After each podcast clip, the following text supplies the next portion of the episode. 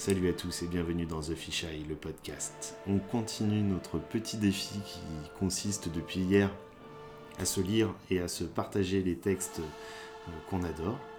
Et je vous emmène en 1946 à la découverte de Jacques Prévert qui euh, nous parle de la ville de Brest et euh, de sa destruction pendant la guerre. Mais pas que, vous verrez. Barbara. Rappelle-toi Barbara, il pleuvait sans cesse sur Brest ce jour-là et tu marchais souriante, épanouie, ravie, ruisselante sous la pluie. Rappelle-toi, Barbara, il pleuvait sans cesse sur Brest et je t'ai croisé rue de Siam, tu souriais. Et moi je souriais de même. Rappelle-toi, Barbara, toi que je ne connaissais pas, toi qui ne me connaissais pas, rappelle-toi.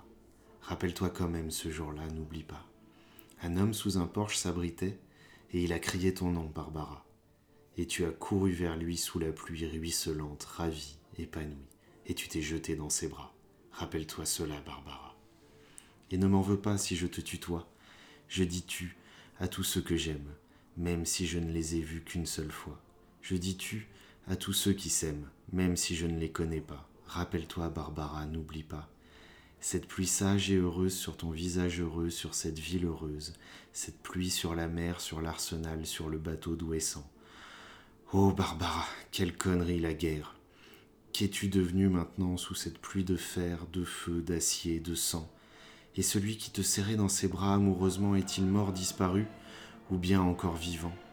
Ô Barbara, il pleut sans cesse sur Brest comme il pleuvait avant. Mais ce n'est plus pareil et tout est abîmé.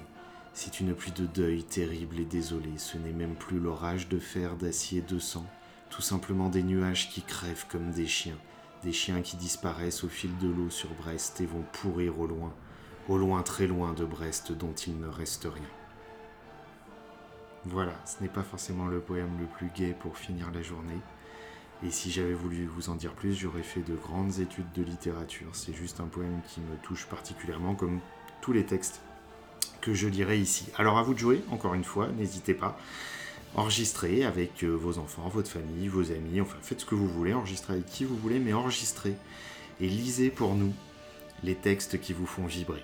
J'attends avec impatience de pouvoir vous écouter et de partager ça avec vous. Je reviens très vite avec un autre texte et d'ici là, soyez heureux.